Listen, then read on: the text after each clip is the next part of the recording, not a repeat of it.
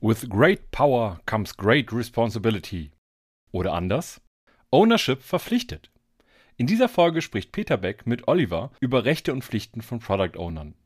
Beide sensibilisieren für die Frage, ob man auch bereit ist, die Konsequenzen aus der Übertragung der Product Ownership zu übernehmen. Und damit wünschen wir euch viel Spaß beim Hören dieser Folge.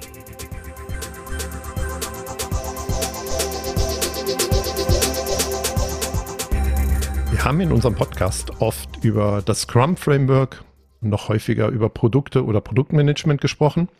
Das Thema Owner oder Ownership war bislang aus meiner Sicht leider etwas unterrepräsentiert. Zeit also, Ownership heute mal in den Fokus dieser Folge zu stellen. Und dazu habe ich mir wieder einen Gast eingeladen, und zwar Pitt Beck. Hallo Pitt. Hallo Olli, grüß dich. Pitt, kannst du dich unseren Zuhörerinnen und Zuhörern einmal kurz vorstellen, bitte? Ja, gern, mache ich. Also ähm, Pitt, äh, eigentlich Peter Beck, äh, also als ganzen Namen, aber die meisten nennen mich Pitt, was auch meistens so die Teamkollegen zu mir sagen. Äh, Teamkollegen, apropos, ich bin Product Owner von das Scrum-Team und äh, wie der Name schon sagt, machen wir nicht nur Scrum, sondern das Unternehmen habe ich zusammen gegründet mit Andreas Schlieb. Und wir wollten eigentlich ein Unternehmen haben, wo wir gerne arbeiten. Und natürlich wollten wir Scrum machen. Deswegen haben wir das Scrum-Team uns genannt. Und äh, da bin ich auch sehr gern Product Owner. Ja? Und das ist ein Teil von mir. Ansonsten ein anderer Teil ist so der, der Hintergrund, eigentlich Elektroingenieur. In den 90er Jahren, wer Elektroingenieur war und nicht bei drei auf dem Baum, der hat Software entwickelt. Das habe ich dann nicht auch gemacht. Ganz vielfältig bei, äh, also am Anfang waren es Videokonferenzsysteme und dann bei web.de Ah, da war ich auch Entwickler. Und da habe ich erstmal auch angefangen mit Scrum, in Scrum-Rahmenwerk zu arbeiten. Und ja, zusammen auch mit Andy und einigen anderen habe ich da ganz gut gezeigt, wie man es eigentlich nicht machen sollte. Ähm, und daraus kam auch den, ihm die Idee, anderen dabei zu helfen, ihre Unternehmen, Teams besser zu machen, Produkte besser zu machen, dabei Scrum zu nutzen. Und das ist auch das, was ich heute immer noch gerne mache und äh, ja, ständig mache als Trainer und Berater. Dann lass uns doch mal ganz vorne anfangen. Warum heißt denn eigentlich diese Verantwortung, die du auch hast, Scrum Product Owner? Das ist eine, eine schöne Sache. Vor allem ist es gar keine Verantwortung in dem Sinne, sondern aus Scrum-Sicht eine Verpflichtung, beziehungsweise eigentlich eine Rechenschaft. Das ist nur eine, äh, eine Rechenschaft verpflichtet, im Englischen Accountability. Und so wird es auch bezeichnet. Und es hat sich auch interessanterweise geändert äh, mit der Beschreibung von Scrum. So der Ken Schweber und der Jeff Sutherland haben den Begriff Rolle weggenommen und haben gesagt, okay, lass uns das Accountability nennen oder ja, vielleicht Rechenschaftsbereich. Ne? Und das, äh, das ist schon mal vielleicht so ein bisschen vorweg. Ne? Also man wird daran gemessen, egal ob ich dazu die Verantwortung übernommen habe oder nicht. Äh, das ist vielleicht schon mal von, das hört sich ein bisschen spitzfindig an, aber das, darum geht es in einem Unternehmen oder einem kleinen oder großen Unternehmen, soll jemand mal die Verantwortung übernehmen ja, und der wird daran gemessen. Und da fängt es natürlich bei dem Thema Scrum an. Äh, wir gehen erstmal davon aus, äh, wir nutzen mal Scrum dafür, um ein besseres Produkt zu entwickeln. Ne? Es gibt dann irgendwo die Entscheidung. Also vielleicht ist das vom Product Owner selbst so gewollt. Also ich will mein Produkt mit Scrum entwickeln, weil ich verspreche mir davon ein besseres Produkt. Gute Idee, ne, wann das die Entscheidung von mir kommt. Die meisten Product Owner in meiner Erfahrung haben das vielleicht mal irgendwann gesagt bekommen. Sag mal, du machst das jetzt hier. Ähm, und übrigens, wir nutzen dazu Scrum. Auch das ist okay. Aber erst einmal, es heißt Scrum Product Owner natürlich, weil wir Scrum nutzen wollen, um ein Produkt besser zu machen. Ja, das ist, äh, dazu muss ich ein bisschen was verstanden haben, warum Scrum und wie Scrum funktioniert. Aber ich glaube, die meisten kriegen das auch ganz gut mit. Äh, dafür gibt es ja auch gute Trainings und Bücher und sonstiges und euren Podcast, dass man, glaube ich, Scrum gar nicht mal unbedingt groß erklären muss. Aber dann bleibt ja noch der dritte, das dritte Wort in der Bezeichnung, nämlich Owner. Du hast gesagt, ja, mit Scrum äh, möchte ich ein Produkt entwickeln, hast aber das Owner bis jetzt noch ausgespart. Ja, das ist spannend, ne? weil ähm, das ist mir so aufgefallen, äh, die meisten tun sich mit Scrum beschäftigen, mit Produkt vielleicht noch, ne? wie was brauche ich zum Produkt äh, entwickeln? Ich bin vielleicht auch vorher Produktmanager gewesen, vielleicht Projektmanager, ähm, also nicht so vielleicht weit weg von, von dem Produkt. Und das Owner, wie der Name ja schon sagt, geht es um Besitz. Ne? Und äh, Ownership könnte man auch sagen, das ist die Fähigkeit, den Besitz zu ver verwalten. Ne? Und äh, das ist nicht ohne Grund so. Also in Scrum, auch vielleicht, wenn man mal genau hinschaut, der Ken und der Jeff haben sich viel Mühe gegeben, die Begriffe auch so zu wählen, dass sie einen Sinn ergeben. Und hier geht es tatsächlich eigentlich, die Interesse des Besitzes zu wahren und auch voranzubringen. Ganz klar. Deswegen nach meiner Ansicht oder Product Owner mehr im Sinne der, äh, des Besitzers handeln ja, und auch die vertreten, wenn in meinem Fall zum Beispiel, ich bin ja selbst Mitbesitzer des Unternehmens, ne, ist das relativ einfach, weil ich muss mich nur mit mir selbst unterhalten und mit meinem Kompagnon, äh, dem, dem, dem Andi. Aber letztendlich geht es darum, ja, was will eigentlich der Besitz mit dieser Unternehmung eigentlich anfangen? Wo will die eigentlich hin? Und das bringe ich eigentlich zum Team. Siehst du denn eine gewisse Gewichtung zwischen diesen drei Begriffen, also Scrum, Product und Owner? Weil um einfach so mal meinen Eindruck zu teilen. Ähm, ich sehe sehr viele Product Owner, auch Menschen, die ich begleiten kann, wo vielleicht anfangs ein sehr starker Fokus auf Scrum ist und dann irgendwie in Richtung Produkt geht. Ich sehe aber das Hinterfragen oder Beschäftigen mit dem, was du gerade angeteasert hast und wo wir uns nachher auch noch detaillierter darüber unterhalten wollen, über was habe ich denn da für Ownership oder auch eine Verantwortung durch die Ownership oder was für eine Haltung vielleicht, dass das eigentlich irgendwie zu kurz kommt oder äh, unterrepräsentiert ist. Aber ich weiß nicht, ob du meinen Eindruck da teilst. Ja, das kann, das kann durchaus so sein, wenn man die Menge betrachtet. Also ähm, es gibt ja durchaus auch Product Owner, die ganz klar ähm, schon mit diesen unternehmerischen Besitzgedanken da dran gehen, eben sie, weil sie daherkommen. Also gerade im Mittelstand sieht man das gut. Da ist der Product Owner sehr, sehr schnell und sehr oft äh, jemand, der sehr nah ähm, am Besitz dran ist, weil er Miteigentümer ist oder im Vorstand sehr nah verankert ist. Und da ist auch sehr schnell die Erkenntnis da, das muss auch so jemand sein, ja, der den Besitz auch glaubwürdig vertreten kann. Das ist aber in Konzernen und Großunternehmen nicht so. Ja, da ist sehr, sehr viel äh, dazwischen, sage ich jetzt mal, und der Product Owner meistens sehr weit weg von der eigentlichen Unternehmensstrategie, die sich aus dem Besitz ja ergibt. Ne? Und ganz extrem ist es natürlich bei aktiennotierten oder börsennotierten Unternehmen, äh, Streubesitz. Und interessanterweise aus diesen Interessen des Streubesitz äh, verhandelt sich ja natürlich die, äh, oder verhält sich dieses Unternehmen. Und letztendlich muss ich das als Product Owner am Ende auch vertreten. Und da fehlt sehr, sehr oft äh, dieses Verständnis.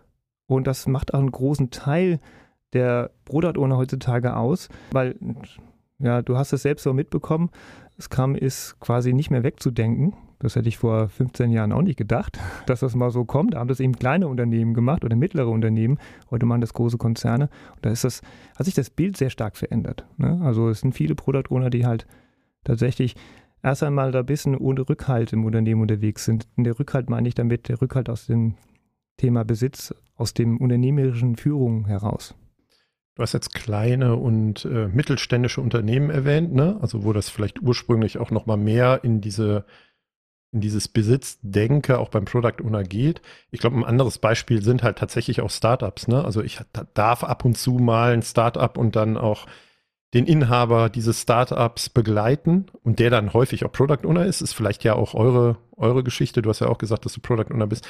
Da ist es tatsächlich komplett anders. Und äh, ich bin immer, ich finde es immer sehr spannend drauf zu gucken, wie dann ein Product Owner in so einer Konstellation mit so einem Selbstverständnis agiert im Verhältnis zu dem, was du gerade beschrieben hast bei den äh, größeren Unternehmen, wie da der Blick auf äh, diese Accountability Product Owner ist. Ja. Mhm.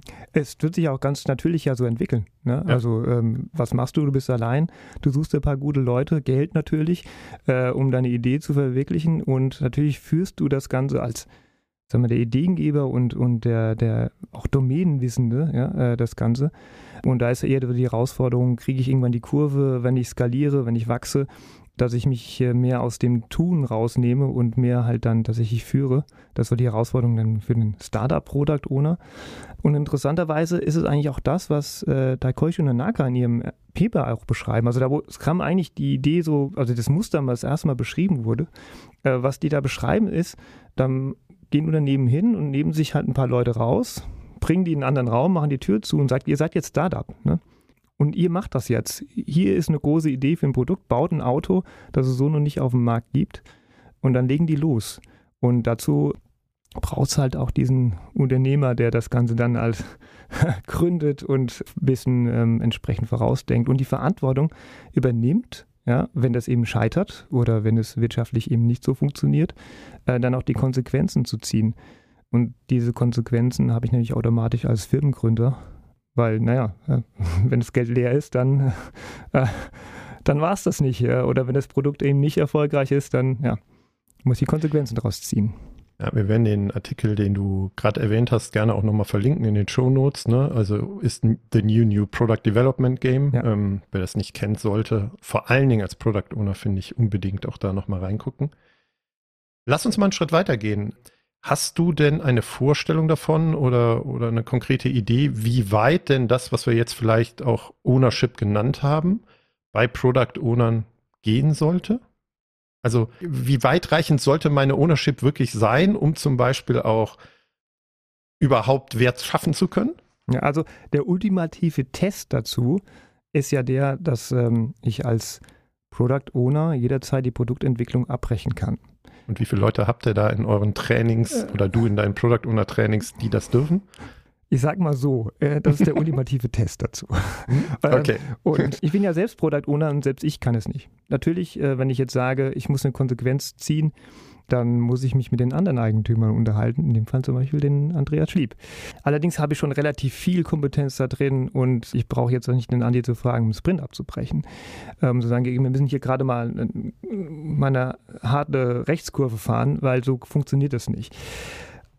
Und das ist aber das Gespräch, was ich jedem im Product Owner empfehle, ja, äh, wenn er äh, so dieses Amt übernimmt und sagt, okay, äh, Wunsch ist, dass ich hier Rechenschaft abgebe über den Erfolg des Produktes. Lass uns mal drüber reden, was denn im Worst Case passiert. Ja?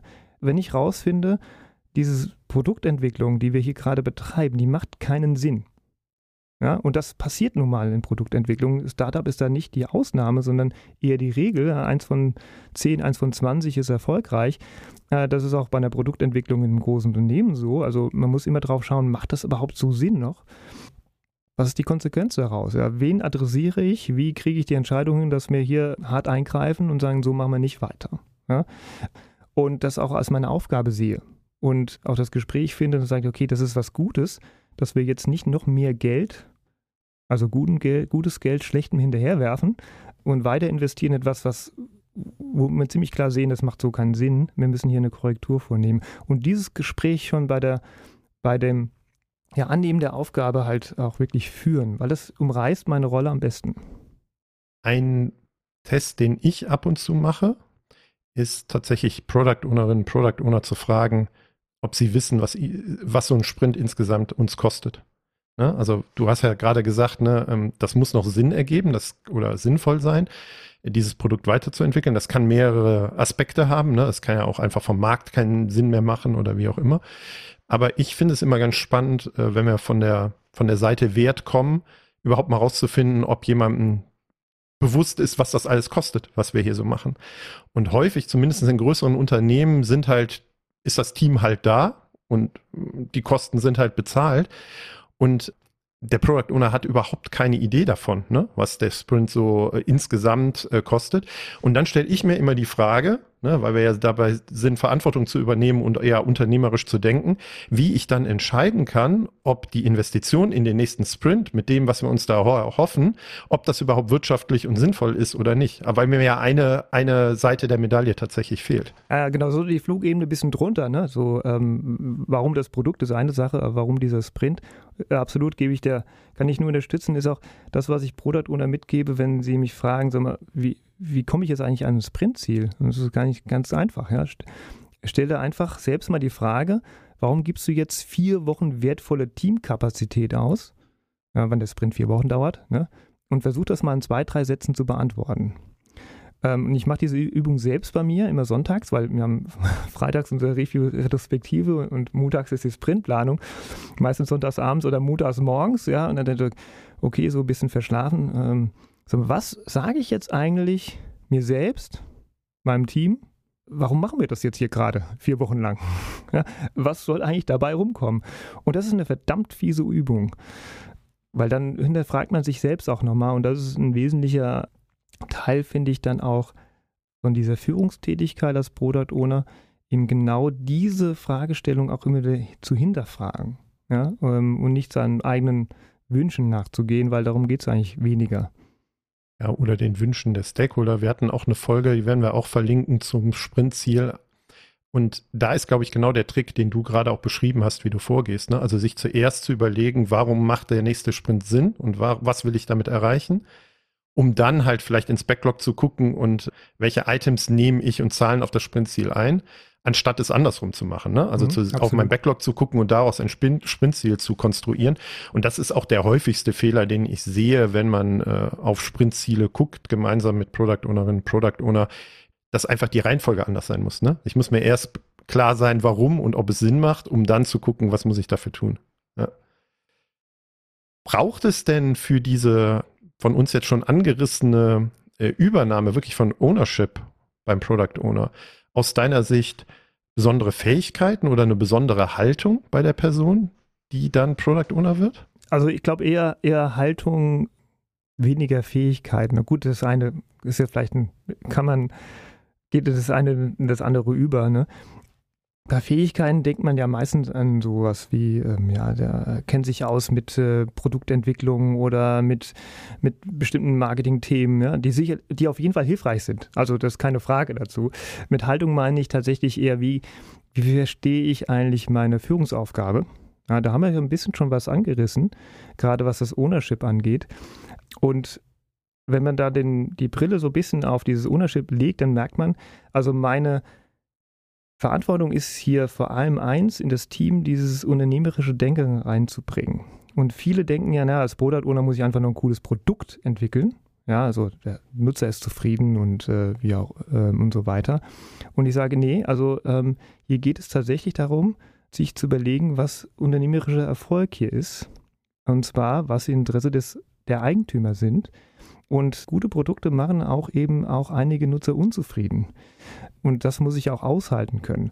Also diejenigen, die eigentlich tatsächlich diese Nutzerzufriedenheit herstellen, sind für mich die Entwickler. Viel Produktwissen, ja, echtes Produktwissen, ist eigentlich in dem Team. Also das, äh, dafür habe ich ein Team da. Es muss nicht alles können. Ähm, ich sollte aber zumindest mal so mit der großen Bandbreite verstehen, um was es da geht damit ich natürlich auch die Ziele auch entsprechend formulieren kann. Und übrigens, da fällt mir dazu ein, weil wir gerade so über den Entwickler sprechen, ja, auch da habe ich ein bisschen anderes Bild, was die meisten Menschen haben. Ich rede da nicht über Programmierer und auch Scrum redet da eigentlich nicht davon, sondern über Produktentwickler und das ist auch, über, warum ich euren Namen so mag, Produktwerker. Ich finde es eine tolle Sache für ähm, die Bezeichnung für ein Teammitglied. Ne? Wir sind eigentlich Produktwerker ne? und dazu nutze ich doch als Product Owner das Wissen in meinem Team ähm, und sollte von davon ausgehen, die sind eh schlauer als ich. Was bei meinem Team so ist. Also, ähm, wenn blöde Idee, das nicht zu nutzen. Ja, und das, das geht ja auch völlig einher mit, mit der Überlegung, dass ich als Product Owner auch nicht der Proxy sein sollte, zum Beispiel in Richtung Stakeholder-Kommunikation. Ne? Mhm, also ja äh, wenn ich mich da so als Proxy etabliere, dann habe ich auch nicht viel gewonnen, ne? zumindest in meinem Verständnis. Und natürlich muss ich dann auch diese Produktdenke oder diese unternehmerische Denke mit zu den Produktwerkern, äh, Produktentwicklern irgendwie bringen. Ist aber die Frage, was, da kamen wir ja gerade her, was ich vielleicht dann mal trotzdem als Skill oder Haltung mitbringen muss. Und wenn ich das jetzt zusammenfassen würde, wäre das eher, ich muss aufzeigen, wo es halt hingehen soll. Ne? Also ich brauche eine gewisse Form von Vision. Und das Zweite, was ich jetzt einfach auch reinwerfen würde und an deiner Meinung oder Sichtweise interessiert bin, ist halt, naja, wenn wir zu lange brauchen, um einen nächsten Schritt zu machen und einfach eine Entscheidung getroffen werden muss und wir kommen als Gesamt-Scrum-Team zu langsam zu einer Entscheidung, ähm, dass ich dann durchaus auch die Möglichkeit habe, die Entscheidung zu nehmen und zu treffen als Product Owner. Es ist äh, ein wichtiger Teil davon. Ja. Ich tue das sogar als Oft kommt das ja ein bisschen negativ. Man denkt, oh, da ist Selbstorganisation, da entscheidet einer. Ich empfehle da mal, die Sache ein bisschen rumzudrehen, das als Service zu sehen. Und ähm, so bin ich, bin ich eigentlich zum Product Owner auch gekommen. Da kam auch so ein bisschen die Erkenntnis für mich daher. Ähm, wir waren ja von Anfang an, gab es eben nicht den Product Owner bei uns in der Firma. Wir haben Scrum gemacht, bis auf den Product Owner Teil. Ne? Dann waren wir teilweise drei äh, Partner und äh, wir haben uns scherzhafterweise dann C3POs genannt. wussten schon über diesen Dysfunktionen eigentlich. Und tatsächlich ist es auch passiert, das Team war eigentlich ziemlich sauer auf uns, weil ständig jemand äh, eine andere Richtung vorgegeben hat. Wir waren zwar der Meinung, inhaltlich sind wir uns einig, wo wir im Großen hinwollen, also die große Vision und so, das war auch so, aber das Team braucht halt tatsächlich äh, stetige Führung und Richtung. Wir haben dann gesagt, okay, das, das macht der Stupid, du bist jetzt der Product Owner ähm, und wir sind ruhig und bei Andi ist es tatsächlich großer Respekt davor, der ist, nimmt sich tatsächlich dann da auch zurück, ja, weil er weiß, es braucht jetzt mal Richtung und für mich war einfach dann die Ansage auch in das Team, also da, ich garantiere euch, dass ihr eine Entscheidung habt. Und die beste Form ist natürlich, ihr entscheidet, also ihr könnt das selbst jeden Tag selbst entscheiden. Äh, es braucht nicht mal mich als Instanz dafür. Aber wenn es notwendig ist, dann kommt zu mir und ich entscheide.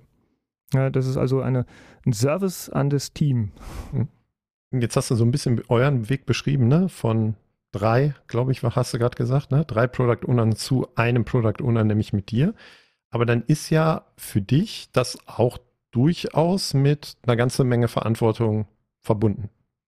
Deswegen auch vielleicht der Vergleich mit dem äh, Unternehmer, ne? Ja, absolut, absolut. Also Verantwortung ähm, in dem Sinne an den Schaden, den man anrichtet, auch eine Entscheidung zu treffen und dann sind auch mal dann zwei, drei Sprints an Arbeit weg.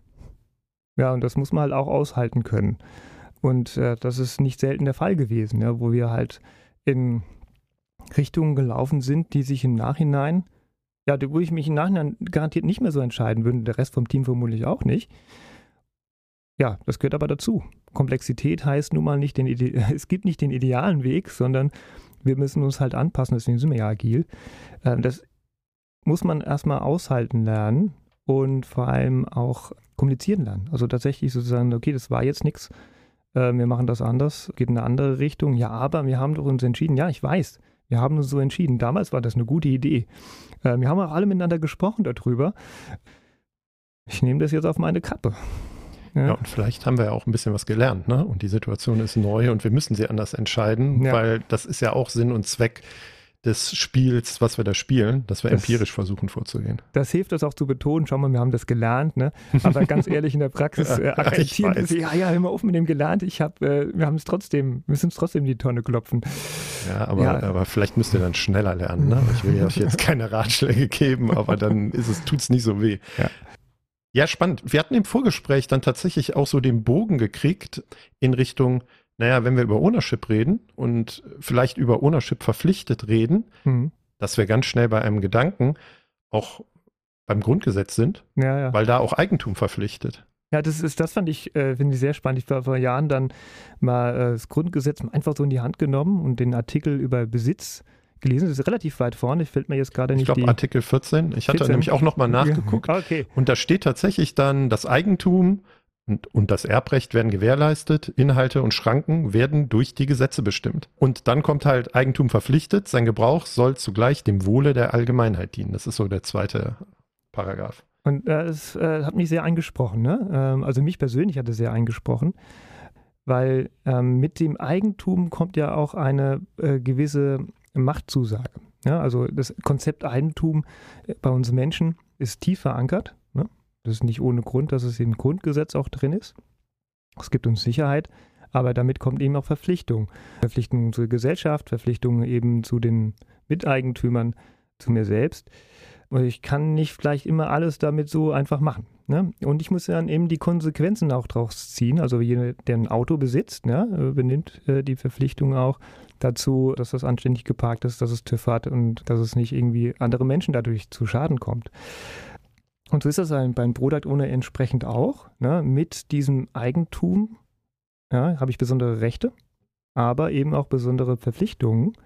Und äh, die muss ich auch übernehmen wollen. Und Verantwortung übernehmen heißt halt in dem Fall, ja, also ich habe auch die Entscheidung dazu getroffen, dass ich die Konsequenzen daraus trage. Ansonsten sollte ich vielleicht das Eigentum nicht annehmen, ähm, in dem Sinne. Und das beobachte ich halt auch sehr häufig. Deswegen hat mich der Titel oder in unserer Vordiskussion das Thema auch so angesprochen.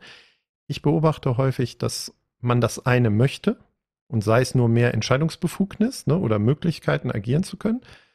Das andere, die Konsequenzen, die du aber jetzt gesagt hast, die Verpflichtung, die sich daraus ergibt, dass das entweder nicht wirklich bewusst ist oder dass man das aber dann nicht möchte.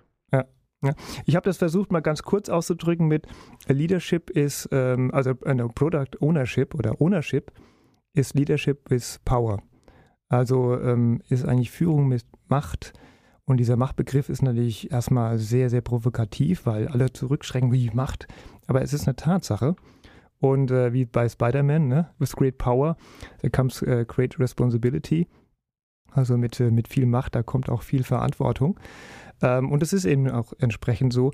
Und das ist diese Haltungsgeschichte auch. Ne? Also ich will das tun, seht es wirklich als Service an, ich, ich übernehme die Konsequenzen daraus. Und es ist vollkommen okay, wenn jemand sagt, nee, das ist mir zu viel. Wir brauchen gute Produktwerker, aber dafür gibt es ja auch Team und dann wirklich als Entwickler dann auch mitwirken. Und äh, das ist eine Entscheidung, die ich jedem also mitgeben mag. Also fühlst du dich eigentlich dafür bereit, tatsächlich diese, diese Verantwortung zu übernehmen? Ja, ähm, und die ist halt ein bisschen anders gelagert als jetzt jemand, der als Entwickler im Team entsprechend unterwegs ist. Was ich spannend finde an dem Gedanken und weil du gerade auch den Querverweis nochmal zu Leadership with Power gemacht hast, ich habe ja mal provokant vor Jahren in den Raum gestellt, dass ich glaube, dass die falschen Menschen äh, Product Owner werden. Und dass es viel mehr Menschen mit Führungserfahrung gibt, äh, geben sollte, die aber eine gewisse Haltung auch an den Tag legen, also das Spiel auch verstanden haben und dann einfach, weil sie auch anders in der Organisation aufgestellt sind und weil sie eher von der Leadership-Seite kommen, vielleicht hilfreicher werden als Product Owner, als wenn ich jemanden habe, der juniorig, das soll gar keine Abqualifizierung sein, aber jemand, der juniorig vielleicht von der Universität kommt und sich mit Produktmanagement beschäftigt hat, dann die Rolle des Product Owners einnimmt. Wobei ich ja sage, also jeder führt, jeder. Entwickler, Scrum Master, jeder im Unternehmen führt, nicht nur einer Person. Aber das wäre jetzt zu weit. Aber was du sagst, ist absolut, da, da kann ich ganz mitgehen. Und mir fällt da auch jetzt gerade so ganz spontan äh, so, so, ein Product Owner ein, der für mich eigentlich so die erste, also eigentlich die Product Owner Koryphäe war. Ich glaube, er weiß das gar nicht. Das passt nämlich sehr gut dazu und vielleicht wird da das Bild ein bisschen klarer. Äh, und, und zwar, es ist schon über zehn Jahre her. Der Product Owner selbst war ähm, sehr nah an der Geschäftsführung, großes äh, Unternehmen in Wien, ähm, auch aus einem Startup heraus. War selbst nicht Mitgeschäftsführer, aber er ähm, war zumindest sehr nah da dran. Und was ich total spannend bei dieser Person war, war wirklich die Haltung. Der war relativ wenig mit dem Team zeitlich zusammen. Ja, äh, der hat aber dafür, äh, dafür gesorgt, dass wirklich auch Produktmanager in dem Team drin waren. Und da gab es eine wunderbare Szene. Wir waren in der Sprintplanung, er war nicht da. Also eine äh, Sprintplanung ohne Product Owner, erstmal nur No-Go eigentlich nach Scrum. Ne? Aber er war nicht da und das Team kam, äh, sehr erfahrenes Team, die kam auch sehr gut allein zurecht. Und dann äh, war aber irgendwann Streitpunkt, okay, was sollte dann jetzt davon jetzt doch in den Sprinten, was nicht. Nach so zehn Minuten heißer Diskussion habe ich dann, ich war damals Scrum Master, gesagt, okay, wir rufen Product Owner an. Ne? Telefon genommen, ihn angerufen. Er meint so, ja, er sitzt gerade in einem Vorstandsmeeting aber ist kein Problem, er ist gleich da. Ja? Also aufgestanden mit im Vorstandsmeeting, drei Stockwerke runtergekommen, ja? kam fünf Minuten später wirklich in den Raum rein, ähm, hat sich den Fall angehört. Okay, er wollte eine Entscheidung haben. Hatte noch so einen Beruhigungsball dabei, war ganz auch ganz spannend und hat eher so eine ruhigere Typ. Hat sich das angehört. Entscheidung, gut. Braucht ihr noch etwas? Nee, wir wissen Bescheid, ist er wieder gegangen. Und diese Haltung sozusagen, also das Team muss laufen, ne? das Team ist wichtiger als jede Vorstandssitzung. Das war einfach für mich eigentlich die perfekte Vorgehensweise, zu sagen, okay, hier geht, hier spielt die Musik, da wird Wert geschaffen bei den Teams. Wir anderen machen sowieso nur äh, warme Luft. Ne? Und äh, ich bin als äh, Führungskraft dazu da, dass meine Leute tatsächlich arbeiten können. Und in dem Fall, dass sie die Entscheidung kriegen, die sie brauchen. Ist ein, ein super äh, Beispiel oder ähm, super Geschichte. Äh, kann ich total mitgehen. Da finde ich mich auch durchaus wieder. Ist nur die Frage, was müssen wir tun, um mehr solche Product Owner tatsächlich zu haben in solchen Organisationen. Jetzt, jetzt ziehen wir uns mal ganz fest an der Nase, ne? gerade so wir Trainer und, und, und Berater, ja, ich, die ich, wir sind. Ich bin völlig dabei. Ne? Also ich, das war gar nicht den Ball zu dir zu werfen, sondern. Nein, das, äh, ich meine das wirklich ernst. Äh, äh, so viel, da müssen wir uns wirklich äh, selbst kritisieren auch. Denn was wir, was mit dem was mit diesen ja, Rechenschaftsbereichen, Rollen halt entstanden ist, ist natürlich auch ein Karrieremodell. So, ähm, jetzt ist die feste Annahme dazu, ähm, als Product Owner verdiene ich mehr Geld. Ich bin besser, ich manage mehr, mehr, mehr Menschen. Ähm, und das ist so äh, tief verankert in unserer Vorstellung von Karriere ist, je mehr Menschen, desto besser. Daran werde ich bewertet. Das steht in meinem CV drin und so weiter und so weiter. Das führt eben dazu, dass diese Product ohne auch Scrum Master Rolle auf einmal scheinbar attraktiv ist. Was wir eigentlich machen müssen, wir müssen das umdrehen. Ja? Ich zeichne gerne deswegen das Bild auch gern andersrum, dass der Product Owner in meinen Bildern immer unten steht und nicht oben. Und äh, das ist einfach einer unter den gleichen. Also das wirklich als ein ähm, oder als Dreieck zu sehen, als ähm, wir arbeiten hier zusammen, aber das ist nicht besser oder schlechter. Und ich gebe auch jedem Unternehmen immer den Tipp mit, sorgt dafür, dass ihr vor allem bessere Produktwerker, Entwickler habt. Sorgt dafür, dass da die guten Leute hinkommen und dass die auch gut bezahlt sind da könnte man da schon einiges dran drehen, zum Beispiel die Entwickler besser zu bezahlen als den Product Owner und dann, dann gleicht sich das vielleicht leichter aus. Also darüber mal nachdenken, wo haben wir die richtigen Ziele und Incentives auch gesetzt und äh, wir als Berater könnten da viel mitwirken ähm, und als Trainer das auch das Bild da ein bisschen gerade zu rücken. Ja, und äh, ich mag das sehr, was du gerade gesagt hast und kann das auch nur unterstützen, weil ähm, in vielen Diskussionen, die ich habe, wo es darum geht, wie kann man denn vielleicht die Product Owner, häufig ja noch Rolle, ne, aber anders gestalten, aufsetzen, verändern hin zu mehr Ownership, ist eigentlich auch immer meine Aussage, lasst uns mit den Developern oder mit den Produktwerkern irgendwie anfangen, weil es hilft überhaupt nicht, dem, Pro, äh, dem Product Owner vielleicht noch irgendwo anders agieren zu lassen, dort mehr Verantwortung zu übernehmen, wenn ich trotzdem das gleiche Team habe, plus das, was du mit dem Wissen meintest über das Produkt oder äh, über den Markt, nicht in Richtung Team zu haben. Und was ich leider ganz häufig sehe, sind halt Versuche, manchmal auch von den Scrum Master Kollegen, äh, sehr viel mit dem Product Owner zu machen und da zu versuchen, ich glaube aber, dass das die falsche Stelle ist, sondern dass ich erst genau, was du gesagt hast, beim Team anfangen sollte, damit es überhaupt Aussicht auf Erfolg hat. Ja, so, so typische, ähm, also wenn wir jetzt mal über Techniken reden, rauszufinden, was ist das Produkt, das Product Discovery, dieser Riesenfundus an, an Fähigkeiten und Techniken wirklich als Teamaufgabe sehen. Und das Team sollte daran arbeiten, diese Fähigkeiten sich natürlich immer wieder neu zu erwerben, zu verbessern. Ne? Und als Product Owner, wenn ich in dieser Rolle bin, da der Gedanke dazu, bring das als Problem oder Herausforderung zum Team und lass das Team rausfinden, was die besten Techniken sind, daran zu gehen. Ja? So wie das Team ja herausfinden sollte, wie teste ich das Ganze oder wie programmiere ich es oder welche Technologien nutze ich. Ja? Ähm, und da müssen wir ja testen und explorieren um dann äh, zu sehen, welche Ansätze verfolgen wir denn eigentlich. Ja, und, und ein anderes Beispiel vielleicht auch noch, dass ja explizit auch im Scrum Guide steht, bezogen auf das Product Backlog Management. Äh, ich kann das selber machen, aber das auch an das Team delegieren oder bestimmte Teile in die Verantwortung des Teams geben. Ich glaube, dass man über sowas zuerst verhandeln und diskutieren muss und gemeinsam eine Sichtweise entwickeln muss, bevor ich halt die Product Owner Rolle äh, anfange oder versuche zu verändern, ne? weil sonst habe ich gefühl, gefühlt nicht, nicht viel gewonnen. Wir kommen langsam zum Ende, ne? Und jetzt, schon. Oh. wenn, äh, ja schon, ne? Also äh, ich fand es auch extrem kurzweilig und total schön, mit dir so mal zu quatschen. Gibt es denn irgendwas, was du so als Tipp unseren Zuhörerinnen und Zuhörern, die vielleicht mehr über Owner bei dem Scrum Product Owner nachdenken oder sich damit beschäftigen wollen und weniger über Scrum oder Product, die du denen mitgeben könntest, zusätzlich zu den ganzen Tipps, die du auch schon äh, während der 35 Minuten geteilt hast? Ja, einige hatten wir ja schon, äh, äh, ähm, haben ja schon so ein bisschen drüber gesprochen, ein paar Gedanken, die man vielleicht anwenden kann. Ja, mit, mit, dieser Metapher kann man ja wunderbar arbeiten. Ne? Also sich selbst halt die Frage stellen, wenn das mir gehören würde, äh, wie müsste man dann äh, tatsächlich handeln? Und diese Fragestellung halt dann entsprechend zu erweitern. Ne? Das kann man ja sehr gut dann aufteilen. Und darüber gesprochen haben wir ja auch schon bei der Auftragsklärung, ne? genau diesen Gedanken, also Auftragsklärung, ich, ich soll den Job Product übernehmen, das entsprechend dann auch mit rein, mit reinbringen. Was auch hilft vielleicht, und das geht dann wieder Richtung so Richtung Produkt, Dazu auch äh, sich dabei halt die Frage zu stellen, das Produkt größer zu denken. Ja, also äh, die Definition für mich vom Produkt ist eigentlich Ergebnis der Arbeit. Ja?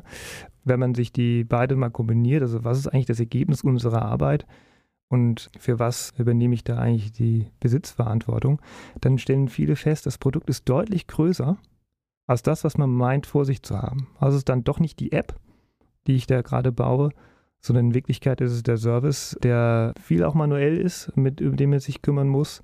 Und das hilft dann vielleicht auch ein bisschen, den Scope zu erweitern. Ne? Also da vielleicht auch nochmal hingucken. Ähm, wir sehen das auch viel zu eng. Also haben da schon so einen Tunnelblick. Und in Wirklichkeit braucht der Product Owner sehr, sehr breite Sichtfeld auf das, auf das Produkt. Ja, danke fürs Teilen und danke fürs Hiersein. Mir hat es ganz viel Spaß gemacht. Ja, mir auch. Sehr schön. Dann können wir ja mal gucken, ob wir das demnächst irgendwann nochmal wiederholen. Ich würde mich auf jeden Fall freuen und äh, danke dir. Ja, ich danke dir, Olli.